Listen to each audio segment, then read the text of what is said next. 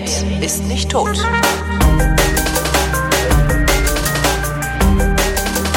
Willkommen zum Geschichtsunterricht einer Koproduktion von Vrindt und DLF Nova und aus Köln zugeschaltet Matthias von Hellfeld. Hallo Matthias. Sei gegrüßt. Heute die Teilung Polens.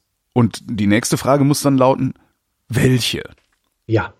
Das ist eine sehr gute Frage. Ähm, ich habe sie jetzt nicht gezählt, aber es sind sehr viele Teilungen, die ja. Polen erlitten hat, bis hin zur Tatsache, dass es Polen gar nicht gab, dafür aber jede Menge Polen. Also wir reden über die erste Teilung Polens im Jahr 1772 mhm. und äh, in diesem äh, Jahr wurde Polen zum ersten Mal sozusagen beschnitten und zwar von seinen Nachbarn Österreich, Preußen und Russland. War Polen da schon, also wie, wie lange gab es Polen vorher? War das irgendwie sowieso ein junges Land, mit dem man machen konnte, nein, nein, was man wollte? Nein. Oder, das war schon alt, ne? Äh, absolut. Es gibt ja. äh, schon tausend Jahre gibt es das ja, schon. Ja. Das war immer schon Teil sozusagen dieser Gegend, ähm, sage ich mal, Ostmitteleuropas, so als, als Zwischenpuffer zwischen West- und Osteuropa. Ja. Und ähm, das war mal, mal mächtig, mal weniger mächtig und mal groß, mal etwas kleiner. Und in diesem Falle haben sich die drei Nachbarn Österreich, Preußen und Russland überlegt, wenn wir uns jeder ähm, an der Seite, das zu unserer Grenze liegt, ein Stückchen abschneiden, dann ähm, wäre das doch eine feine Sache. Und ähm, natürlich muss man sich fragen, warum um Gottes Willen machen die so. Ja, das also, ist ja schon also auch aus heutiger Sicht ein schweres Verbrechen. Damals war es natürlich auch ein Verbrechen, wurde aber nicht als solches geahndet, weil einfach die äh, Art und Weise von Politik eine völlig andere war. Und dann kann das eben nicht verstehen, wenn man einfach unsere heutigen Maßstäbe dran setzt. Wer hätte das ahnden sollen? Ich meine, wen gab es denn damals noch als Player? Frankreich und England hätten vielleicht noch was sagen können, aber denen ja, ist das wahrscheinlich auch egal gewesen. Den war es, ja, kann man so sagen. Jedenfalls für Preußen das wurde damals regiert von dem berühmten Friedrich dem Großen. Mhm. man hat sogar bei Friedrich dem Großen, naja, das war so ein Feingeist, der konnte sich die Haare aufdrehen und der konnte Querflöte spielen und ähm, war irgendwie so ein bisschen ähm, der Literatur und der Aufklärung zugewandt. Aber andererseits war er eben auch ein ganz krasser Machtpolitiker. Mhm. Und ähm, der hat also immer schon als ähm, Problem erkannt, dass es zwischen einem Teil seines Landes und dem anderen Teil keine Landverbindung gab. Nämlich zum Beispiel zwischen Berlin und Königsberg oder Tilsit. Also äh, hoch nach Ostpreußen und runter nach Berlin. Da gab es keine Landverbindung, weil dazwischen eben Polen lag. Und ähm, er hat ein Jahr bevor dieses äh, zum ersten Mal die Teilung Polens stattfand, also 1771, geschrieben, Zitat, Polnisch-Preußen. Also er hatte auch schon einen Namen dafür. Polnisch-Preußen würde die Mühe lohnen, selbst wenn Danzig nicht inbegriffen wäre, denn wir hätten die Weichsel und die freie Verbindung mit dem Königreiche, was eine wichtige Sache sein würde. Also da siehst du, ähm, die Idee, die der Friedrich hatte, war, wenn ich mir jetzt ein Stückchen von Polen abschneide, dann habe ich eine Landverbindung, kann also schön zu Fuß äh, von Berlin nach Danzig. Was eine wichtige das, Sache wäre, ist, ist noch nicht mal eine Begründung. Nee, nee, das ist, das ist einfach äh, sozusagen, das, äh, das möchte ich jetzt haben. Genau. Und insofern ähm, hat er das dann auch sozusagen als politisches äh, Projekt aufgelegt. Und wenn der Preuße das macht, dann ist auf jeden Fall mit dabei immer in dieser Zeit äh, Österreich. In Österreich herrschte eine wirklich ganz, ganz besondere Frau, nämlich Maria Theresia. Aha. Maria Theresia war nicht nur Politikerin und Regentin, sondern auch 17-fache Mutter. Und insofern äh, war sie wirklich ein absolutes Beispiel dafür, dass man eben ähm, Familie und Beruf doch unter einen Hut kriegt, wenn man nur genügend Hilfe hat. Äh, und Ausdauer, ich meine, da bist halt, du bist halt irgendwie 15 Jahre nur schwanger, da wirst du ja irre von. Na, sie nicht. Also sie hat dabei auch noch Politik gemacht und ähm, sie fand also Friedrich, äh, ja, das war ihr erklärter Gegner. Friedrich war für sie ein Monstrum und äh, immer wenn der A sagte, musste sie B sagen und ähm, sie hatte äh, 1763 bis zum Jahr 1763 den sogenannten Siebenjährigen Krieg geführt und dabei eben akzeptieren müssen als Ergebnis dieses Krieges, dass äh, Schlesien nun zu Preußen gehörte, 1763 und jetzt äh, war das sozusagen für sie ein Verlust und dann hat sie gesagt, ah, wenn ich den Ausgleich ausgleichen kann, dadurch, dass ich mir einen Teil Polens unter den Nagel reiße, dann ähm, ist für mich der Verlust Schlesiens nicht ganz so groß, ähm, wie wenn ich eben keine Kompensation kriege. Und insofern bekam also ähm, den, den nördlichen Teil haben wir eben schon gesagt, bekam Preußen und Österreich bekam an der Grenze zwischen Ungarn und Polen äh, so ein Gebiet, das ähm, bis Lviv, also in, in die heutige westliche Ukraine und bis nach Krakau reichte. Und ähm, so, weil die Preußen mir das weggenommen haben, nehme ich jetzt. Nehme ich mir jetzt auch etwas, genau. Und äh, dann kommt die dritte im Bunde, das war auch eine Frau und äh, das war auch eine große, nämlich Katharina die Große, die ja. war russische Zarin. Und diese Frau war tatsächlich ihr ganzes Leben lang darauf ausgerichtet, ähm, zu expandieren. Also ja. sie wollte auf jeden Fall äh, das russische Reich vergrößern und sie hatte die Idee als politisches Projekt, ähm, dass man äh, Konstantinopel von den Osmanen zurückerobern müsse und das alte byzantinische Reich, das alte byzantinische Reich, natürlich unter russischer Vorherrschaft, das ist klar, äh, müsste dann also neu gegründet werden. Und ähm, all ihr Handeln und Denken war eben darauf ausgerichtet, ähm, dass das in die Tat umgesetzt wird. Das hat dann nicht geklappt, wie wir wissen. Aber das Zweite, was sie auf jeden Fall auch immer machte, war, dass ihre beiden Konkurrenten in Europa, nämlich Preußen und Österreich, nicht zu groß und zu mächtig worden und alleine territoriale Zugewinne gemacht haben. Deswegen hat ähm, Russland gesagt, also wenn ihr zwei euch da was abschneidet, dann bin ich aber auch dabei, ja. weil wir sowieso ja schon über einen äh, über eine lange Zeitraum über Polen eine Hegemonie hatten früher mal und ähm, insofern ähm, wollen wir also mit daran partizipieren und insofern war das auch im preußischen Interesse, weil also die hatten auch keine, also Preußen hatte überhaupt keine Lust daran, sich mit Russland sozusagen wegen Polen in die Wolle zu kriegen. Also haben die gesagt, ja, das ist eigentlich eine ganz schöne Idee. Ähm, dann kriegt ihr eben auch etwas ab und insofern war dann klar klar, der Deal wird gemacht und das wurde dann noch zwei weitere Male gemacht, ähm, und zwar im Jahr 1792 und 1795, also schon während der Französischen Revolution beziehungsweise während Napoleon am Start war. Ist, ist, da, ist da überhaupt irgendwas übrig geblieben von Polen? Nein, also haben die gar nichts. Polen war gar weg. Nichts. Polen war weg. Es gab noch so ein kleines äh, Herzogtum Warschau, aber die Polen waren nicht weg. Ja, ja. Ähm, und insofern, ähm, wenn wir heute Polen betrachten, und das tun wir ja mit gekräuselter Stirn im Moment, da muss man eben sehen, dass Polen tatsächlich eine sehr, sehr komische und komplizierte und sehr traurige Geschichte auch hinter sich hat. Und insofern viele Polen auch wenn sie das jetzt so nicht, nicht vordergründig ähm, sagen und nicht als Begründung anführen, aber natürlich darin auch geprägt sind, dass eben ihr Land ich sage jetzt einfach mal dauerhaft so, ein, so eine Art Spielball der Großmächte äh, war der Großmächte ja. war oder der Mächte, die sie umgaben, sagen wir es mal so. Ja. Und äh, der den Anfang machte eben diese diese erste Teilung Polens der dann zwei weitere folgten bis eben zum Herzog, Herzogtum Warschau und äh, Napoleon, der ja dann ähm, bald äh, der mächtigste Mann in Europa war und ähm, der also Lust daran hatte, äh, so einen kleinen Vasallenstaat dazu haben und äh, gründete eben ähm, dieses Herzogtum neu oder vergrößerte es etwas und dies ist dann de jure von Friedrich August von Sachsen verwalten mhm. und de facto von einem französischen Botschafter. Also das heißt, da hatte auch kein Pole was zu sagen und ähm, dann hätte man man ja denken können, dass beim Wiener Kongress, das war ja immerhin ein großer Versuch, Frieden in Europa herzustellen und dauerhaft zu sichern, wenn auch unter ganz anderen Vorzeichen, wie wir uns das vielleicht heute vorstellen. Aber es war halt ein Versuch. Und ähm, bei diesem Wiener Kongress entstand das sogenannte Kongress Polen, ähm, dieses Kongress Polen war aber keineswegs die Wiederherstellung des alten Polen, wo also sozusagen die Gebiete dann von Österreich, Preußen und Russland zurück äh, an Polen gegeben werden mussten, sondern es war so eine Art Rumpfstaat und dieser Rumpfstaat war zudem russisches Protektorat. Das heißt, bis 1830, also immerhin 15 Jahre, war der russische Zar in Personalunion eben auch verantwortlich für dieses restliche Polen. Und dann kannst du dir ja vorstellen, dass die Polen da keineswegs äh, fröhlich drüber waren. Es gab natürlich immer Aufstände und es gab immer äh, eine Gegenbewegung sozusagen. Ähm, der Aufstand von 1830, der schlug fehl und das war ganz besonders bitter, weil nämlich überall in Europa sich Nationalbewegungen ähm, aufmachten und auch erfolgreich waren, jedenfalls zum Teil. Ähm, äh, in Polen aber eben nicht und ähm, die, der militärische Versuch, sich ähm, ja den Russen zu entziehen, der schlug fehl und dann übernahmen wieder Preußen und Russland die Hoheit im Lande. Es gab auf der einen Seite eine Germanisierung oder eine Preußifizierung, auf der anderen Seite eine Russifizierung und Polen gibt es eigentlich gar nicht. Der Name Polen taucht auch gar nicht auf. Die Russen sagten Weichselland und die Preußen sagten Pomerellen. Ah, Pommerland. Pommerellen, Pommerellen, Pommerland. Ah, und ja. 18, also eine völlig indiskutable Situation. Ja. Also immer nur aus heutiger Sicht. Das, also Geschichte macht keinen Sinn, wenn man das nicht immer klar, dazu sagt. Klar. Für damals war das auch schrecklich, klar, aber es war eine völlig andere politische Situation, in der eben solche ich sag mal, feindlichen Übernahmen. Es war geopolitisch äh, akzeptiert. es wurde jedenfalls nicht zum Anlass genommen, einen Weltkrieg auszulösen, ja. sagen wir es mal so. Ja. So, und ähm, 1867 scheiterte wieder ein Aufstand. Also die Polen versuchten im Prinzip tatsächlich unentwegt, sich von diesem Joch zu befreien und das gelang eben nicht.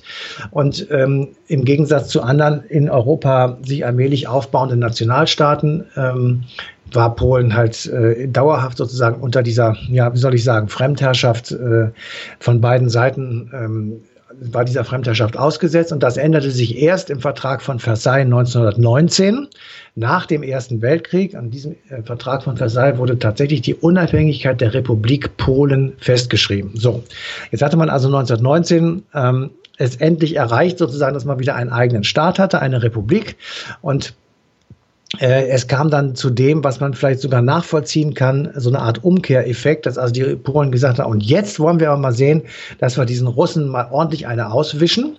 Oh. Ähm, wir erinnern uns zurück, wir waren zwar alle noch nicht dabei, aber wir erinnern es noch aus der Schule 1919, großer Umbruchzeit in Russland. Ähm, die äh, Revolution hatte gesiegt, das Land war aber durch den Ersten Weltkrieg tatsächlich schwerstens in Mitleidenschaft gezogen ja. und hatte also keine Ressourcen mehr, sich einen weiteren Krieg sozusagen zu erwehren, ähm, sinnvoll. Und ähm, die Polen nutzten das aus, erklärten den Russen den Krieg, gewannen den auch, annektierten Teile des russischen Staatsgebietes, also sozusagen das Umgekehrte, und ließen das festschreiben im Friedensvertrag von Riga. Der wurde 1921 unterschrieben und damit war klar sozusagen das Verhältnis Polens dann zu der sehr bald neu gegründeten Sowjetunion äh, war extrem kompliziert, Aha. um es mal vorsichtig zu sagen. Also musste Polen versuchen, äh, sich irgendwo anders Bündnispartner zu holen und ähm, ich sag mal auch Leute oder Staaten an äh, seine Seite zu bekommen, die im Ernstfall militärisch auch für das Land eintreten würden. Und deswegen ist Polen schon auch 1921, also sofort nach dem Ende des Krieges mit Russland, der kleinen Entente beigetreten. Die kleine Entente war ein Bündnis zwischen der Tschechoslowakei, Jugoslawien und Rumänien, das von Frankreich und eben auch von Polen jetzt sozusagen unterstützt wurde, sodass mhm. Polen ähm, versucht hat, sich eher so Richtung Westen als Richtung Osten ähm, zu orientieren. Und genutzt hat ihnen das nichts, ne? Nee, das ist, ich muss mal wirklich sagen, also die Dramatik dieser Geschichte geht dann eben tatsächlich weiter, als ihnen das dann noch einmal passiert. Und zwar ähm, beginnt am 1. September 1939 der Zweite Weltkrieg. Er hat auch wahrscheinlich schon viel eher begonnen, aber das ist sozusagen der Startschuss, wie immer gesagt wird, mit dem Überfall der Deutschen auf Polen. Ja. Und ähm, ich habe da mal einen Film drüber gemacht über diesen ersten oder diese ersten Tage ähm, dieses Überfalls und ähm, Besonders in Erinnerung geblieben ist mir der Befehl, den die Deutschen gegeben haben an die Piloten in den Sturzkampfjägern, den berühmten Stukas, ja. Äh, dass sie zunächst einmal ähm, in die Zentren von Warschau fliegen sollten, dort, wo die vielen Juden gelebt haben. Und das Zweite war, dass die nachrückenden Truppen, die also vom ersten Tage an sofort hinter, der, hinter den Panzern herliefen, ähm, Jagd gemacht haben auf äh, Intellektuelle, auf Kommunisten, auf Gewerkschafter, auf Sozialdemokraten und damit dieses Land sozusagen geistig geplündert und zerfleddert haben. Ja. Und ist dann, und das macht die Sache wirklich dann auch für Polen extrem dramatisch, wurde das Land aufgeteilt. Ähm, wir haben am 1.9.39 den Beginn des Zweiten Weltkrieges. Eine Woche zuvor haben Hitler und Stalin einen Geheimpakt geschlossen, den berühmten Hitler-Stalin-Pakt. Mhm. Und in diesem Hitler-Stalin-Pakt äh, legten sie fest, dass beide Länder gewisse Einflusssphären haben, die sie sich gegenseitig akzeptieren. Ähm, da ging es vor allem ums Baltikum, da ging es ähm, aber auch um Rumänien und also um so diese Mittelstaaten zwischen Ost und West. Und das, der zweite Punkt war, falls es zu einem Krieg in, Russ in Polen kommen würde, würde man ähm, von Westen mit der deutschen Armee und von Osten mit der sowjetischen Armee einmarschieren und sich entlang einer Linie, ähm, ich sage jetzt einfach mitten durchs Land treffen und jeweils den eigenen Teil dann unter die eigene Verwaltung nehmen. Also westlich äh, für die Deutschen und östlich für die Sowjets. Und das Ganze sollte sich dann treffen äh, in Brest-Litovsk. Das war insofern ein bedeutender Ort, weil in Brest-Litovsk ähm, der Waffenstillstand des Ersten Weltkrieges auch unterschrieben wurde zwischen äh, Deutschland und Russland damals noch. Und ähm, so wie es da festgelegt wurde, wurde es dann auch gemacht. Es ging im Grunde genommen innerhalb von vier, fünf Wochen war Polen zerschossen vom Westen durch die Deutschen, vom Osten durch die Sowjetunion. Ähm, der, Stalin der, hatte die Wehrmacht vor der Haustür und hat nichts geahnt, ne? Na genau. Und ähm, im, im, Osten im Übrigen zog Nikita Khrushchev ein. Der war dann der Statthalter von Stalin in Polen. Aha. Und im Westen ähm, wurde das gemacht, was wir ähm, hinterher als Holocaust äh, kennengelernt haben. Da wurde das Generalgouvernement eingerichtet unter der Führung von Hans Frank. Ähm, der Schächter von Warschau wurde er genannt. Und äh, zudem gab es noch drei oder vier Reichsgaue.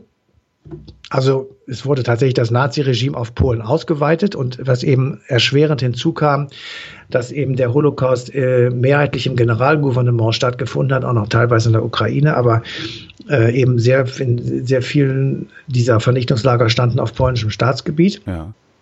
Und ähm, auch das macht etwas äh, mit einem Staatsgedächtnis und mit einem äh, Selbstbewusstsein und Selbstempfinden der Leute. Da konnten sie jetzt nichts für. Ähm, aber es hat trotzdem in Polen stattgefunden. Und natürlich sind alle diese Gedenkstätten und ähm, all das ist in Polen. Und ähm, wenn man irgendwie sagt polnische Vernichtungslager, dann meint man natürlich nicht damit, dass das die Polen gemacht haben, aber ähm, das ist trotzdem Auf, ein, Aufschrei der Entrüstung durch Das steht Polen, unter Strafe. Das steht sogar das steht, unter Strafe. Das steht unter Strafe. Und ah, ja. insofern äh, sieht man einfach mal, wie, wie ähm, nervös die Menschen sind und wie äh, genau sie Wert darauf legen, dass eben das auch korrekt gesagt wird, dass ja. die das nicht waren. Und das ist ja auch so, also insofern sollen wir das jetzt hier nochmal festhalten. Also es waren natürlich nicht die Polen, sondern es waren die Deutschen, die das in Polen gemacht haben. Das ja. ist die korrekte Bezeichnung.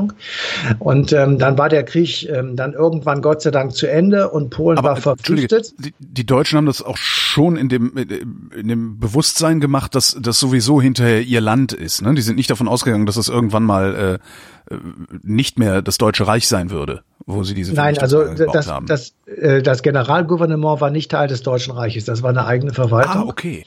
Ähm, die Reichsgaue, die waren Teil des Deutschen Reiches, aber äh, man hatte schon den Plan, dass also Europa nach dem sogenannten Endsieg ja. aufgeteilt werden sollte in eine Herrschaftszone der Deutschen. Das war dann natürlich Deutschland, das Großdeutsche Reich.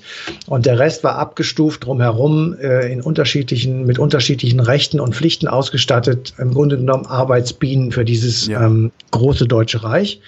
Und da standen äh, die Polen und die slawischen Völker ganz weit unten. Also das heißt, man hat das absichtlich äh, in diesem Generalgouvernement gelassen, weil man äh, im eigenen Reich diesen Schmutz nicht haben wollte, sozusagen. Also man war sich schon im Klaren darüber, dass äh, wenn du ein Vernichtungslager in Duisburg aufstellst oder sowas, ja. dass äh, dann äh, auf jeden Fall sich sehr viele Deutsche dagegen wehren würden. Das hatte man auch gemerkt bei dem Euthanasieprogramm. Ja. Das musste ja eingestellt werden und beendet werden, weil eben die katholische Kirche sich sehr stark dagegen gewandt hat und viele Menschen dagegen protestiert haben und das wollten sie nicht riskieren. Ah. Jedenfalls die Geschichte, diese traurige Geschichte Polens ist eben immer noch nicht zu Ende, weil als der Krieg dann beendet war und man eigentlich ähm, erstmal aufatmen wollte, wurde dann auf den alliierten Nachkriegskonferenzen beschlossen, dass Stalin für die Sowjetunion so eine Art äh, Schutzzone beanspruchte mit dem Hinweis, wir sind jetzt zweimal überfallen worden in den letzten 30 Jahren, jetzt ist Schluss.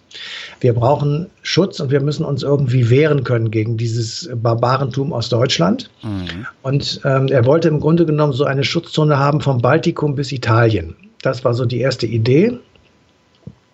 Das wurde dann diskutiert und verhandelt und irgendwann haben dann die westlichen Alliierten gesagt, gut, dann kriegst du zwar nicht alles, aber einen großen Teil. Und zu diesem Teil gehörte eben auch, dass Stalin gesagt hat, den Teil, den wir von Polen besetzt haben, 1939, widerrechtlich, den geben wir nicht wieder her.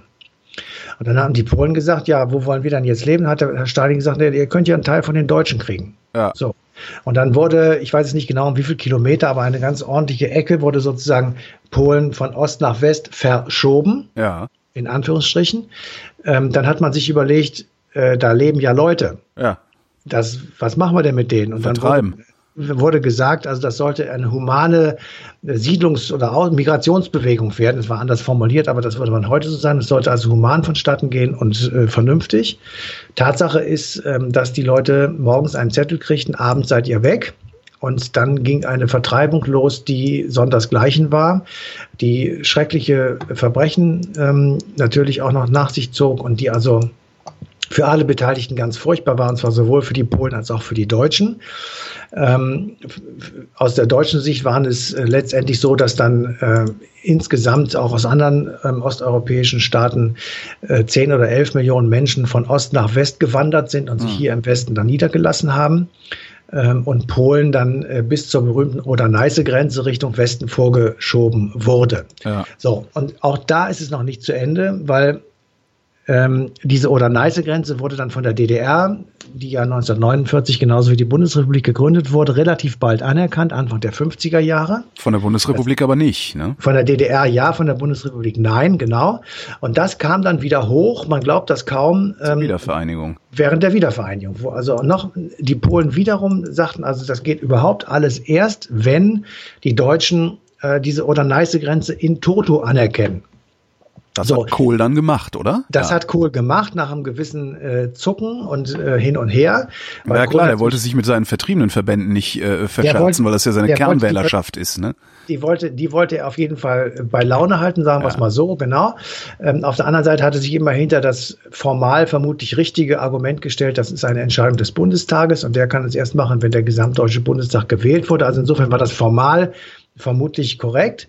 Hm, für die Polen war das dann doch schon schwierig durchzuhalten, zumal sie, und das kann man, wenn man zum Beispiel die Äußerung von Lech Wałęsa liest, äh, sich sehr schnell nochmal äh, vor Augen führen, die Polen nehmen für sich selber in Anspruch, diejenigen zu sein, die dieses gesamte kommunistische System zum Einsturz gebracht haben. Ja. Äh, da gibt es viele gute Argumente für, weil Solidarność Anfang der 80er Jahre tatsächlich die erste große Bewegung war, die ich sag mal, letztendlich dann innerhalb von einer relativ kurzen Zeit, also von fünf, sechs Jahren in Polen zumindest das System ad absurdum geführt hat. Ja.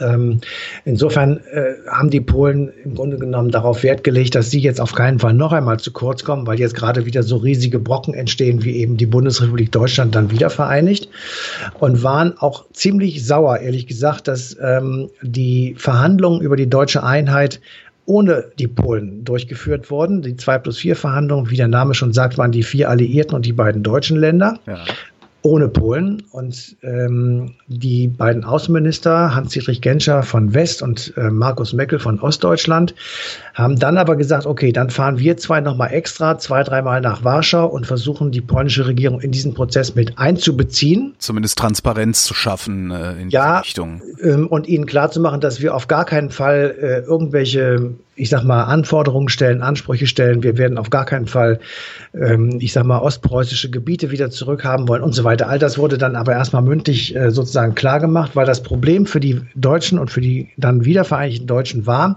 würde man mit einem der Kriegsgegner anfangen, sozusagen bilateral zu verhandeln, regelrecht, ja würden die anderen 150, die wir 1945 auch noch hatten, eben auch alle kommen können und sagen, jetzt wollen wir mit euch aber auch einen, einen so einen extra Friedensvertrag oder eine extra Regelung irgendwie haben. Und das sollte eben in, die, in diesem 2 plus 4 Prozess unbedingt vermieden werden, weil dann wären wir vermutlich jetzt noch dabei zu verhandeln.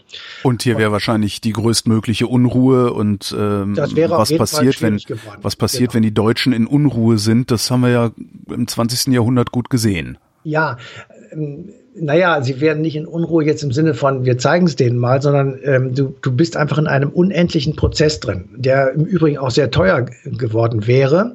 Alleine dieser Prozess kostet viel Geld, aber es aber gab. das hätten wir dann ja auch noch irgendwie verdient gehabt, ne? Das ist teuer. Ja. Also ist jetzt nicht so, dass äh, ja.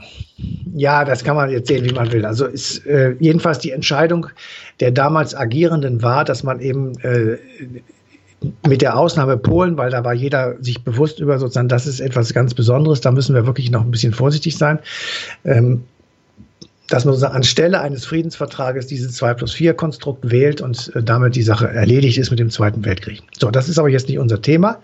Ähm, für die Polen war das sehr viel komplizierter, weil sie eben dachten, jetzt sind wir schon wieder sozusagen das dritte oder fünfte Rad ja. am Wagen und es wird wieder über uns entschieden aber wir sind nicht dabei. Und das gilt im Übrigen auch noch sehr viel später. Ich will mal so ein Beispiel herausführen, was mich damals sehr überrascht hat, was aber eben auch auf diese Geschichte sozusagen zurückgeht. Wir erinnern uns, dass äh, unser großer Bundeskanzler Gerhard Schröder dann irgendwann bei russischen Gasfirmen ähm, ja. eine große Rolle spielte und er gemeinsam mit äh, seinem lupenreimen Demokraten Wladimir Putin ähm, das Projekt Nord Stream durchgezogen hat, sprich eine Gaspipeline durch die Ostsee an Polen vorbei von Russland nach Deutschland. Ja. Ähm, also Estland ist nicht dabei, Litauen nicht dabei, Lettland und eben auch Polen. Die äh, dieses Ding endet irgendwo bei Greifswald, also auf deutschem Gebiet. Und die, ja. die vier Länder haben gesagt, boah, das geht jetzt schon wieder los. Jetzt sind wieder diese beiden riesigen Nachbarn von uns und machen irgendwie gemeinsame Sache. Und wer das auf den Punkt gebracht hat und damit auch das polnische Empfinden, zumindest zu dem Moment, als diese Gaspipeline gebaut wurde, richtig, nicht richtig, aber jedenfalls deutlich ausgedrückt hat, war, der damalige polnische Verteidigungsminister Radoslaw Sikorski. Und der hat gesagt, das ist genauso wie der Deutsch, äh, dieser deutsch-russische Gasvertrag ist genauso wie der Hitler-Stalin-Pakt von 1939. Was so, natürlich damit, kompletter Unsinn ist, aber. Es ist äh, Unsinn, aber das ist halt das Gefühl. Ja. Ja, und du weißt ja, wie sehr Gefühle uns äh, sozusagen ja. beeinflussen. Und natürlich gilt das auch für Gesellschaften. Wenn no, die das Gefühl haben, vor allen Dingen auch, wie gut man mit Gefühlen Politik machen kann. Ne? Wahrscheinlich geht's eher so. darum, äh, da ein, ein Popanz aufzubauen, vor dem die Bevölkerung Angst hat und äh, derjenige, der diesen Popanz aufgebaut hat, präsentiert dann die Lösung. So geht das Spiel genau. ja in der Regel. Ne? So, und äh, das Gleiche gilt, dass die Polen ähm, eben einfach in einer Gegend sind, die im Moment relativ unruhig ist. Sie haben eine gemeinsame Grenze mit der Ukraine und mit Weißrussland. Ja. Äh, sie sind unmittelbare Nachbarn dieses Konfliktes und ähm, sie sind immer bereit und jubeln sofort, wenn irgendwelche ähm, Anti-Raketen aufgestellt werden, wenn ja. irgendwelche Abfangsysteme aufgestellt werden, wenn es irgendwie geht, Russland in Schach zu halten. Sie bejubeln auch Donald Trump und das macht nicht nur diese Regierung, das würde vermutlich eine andere auch machen weil einfach sie meinen, ähm, sie bräuchten eine starke Beschützerhand sozusagen über sich, die noch weit auch über die NATO hinausgeht. Und da ist halt Amerika im Moment diejenige Nation, von der sie sich das erhoffen.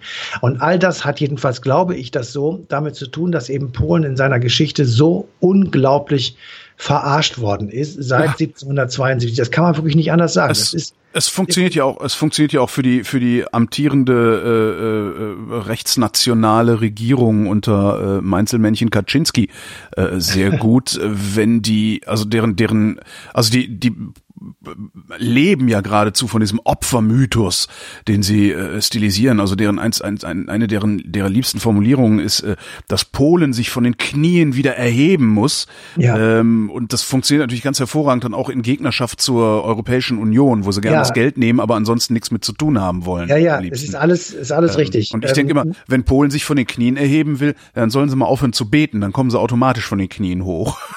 also, ähm, ja, aber, aber ich kann, vor dem Hintergrund, also vor dem historischen Hintergrund, ist das natürlich auch ein leichtes, mit solchen vollkommen hirnrissigen Bildern, äh, ja, dann letztendlich Mehrheiten zu organisieren äh, in diesem Land. Ne? Ja, ich sag nur, ähm, das nützt uns alles nichts, uns darüber aufzuregen. Ja. Und, äh, so, das ist einfach egal. Das Problem, was wir haben, ist, wir müssen damit Traurig macht's wir müssen, ja, wir müssen es verstehen. Wir müssen versuchen zu verstehen, warum das so ist. Und einer der Gründe, die dahin führen, könnte eben sein, dass diese Geschichte, die wir jetzt hier wirklich so ganz knapp angerissen haben, dass die eben tatsächlich eine Art Trauma ausgelöst hat ja. und gesagt hat, äh, wir Polen sind immer die Blöden und ja. immer die Deutschen und die Russen sind immer die Bösen. Und insofern äh, ist ja klar, in welche Richtung wir uns en entwickeln und wie wir das gerne hätten. Und damit ist eben das ja, eine oder andere schon erklärt. Und du hast eine Europäische Union, in denen äh, Deutschland den Eindruck der Hegemonialmacht macht. Äh, ist doch kein Wunder, dass Polen da. Also ich finde das auch, ich, ich, mich wundert das nicht. Ich finde es halt nur so schade, dass ja. wir äh, auch auch wir als Europäische Union nicht in der Lage sind, dem Polen auf der Straße sozusagen klar zu machen, dass es hier um was ganz anderes geht, äh, ja. als um eine Teilung ja. wie in den letzten 300 Jahren. Das, ja, ja, ja. ja. ja. Vielleicht kommt irgendwann mal jemand, dem es einfällt. Bis dahin danke ich dir. Bitteschön. Und euch danken wir für die Aufmerksamkeit, verweisen auf die passende, passende Sendung Eine Stunde History. Die läuft auf DLF Nova am 6. August 2017.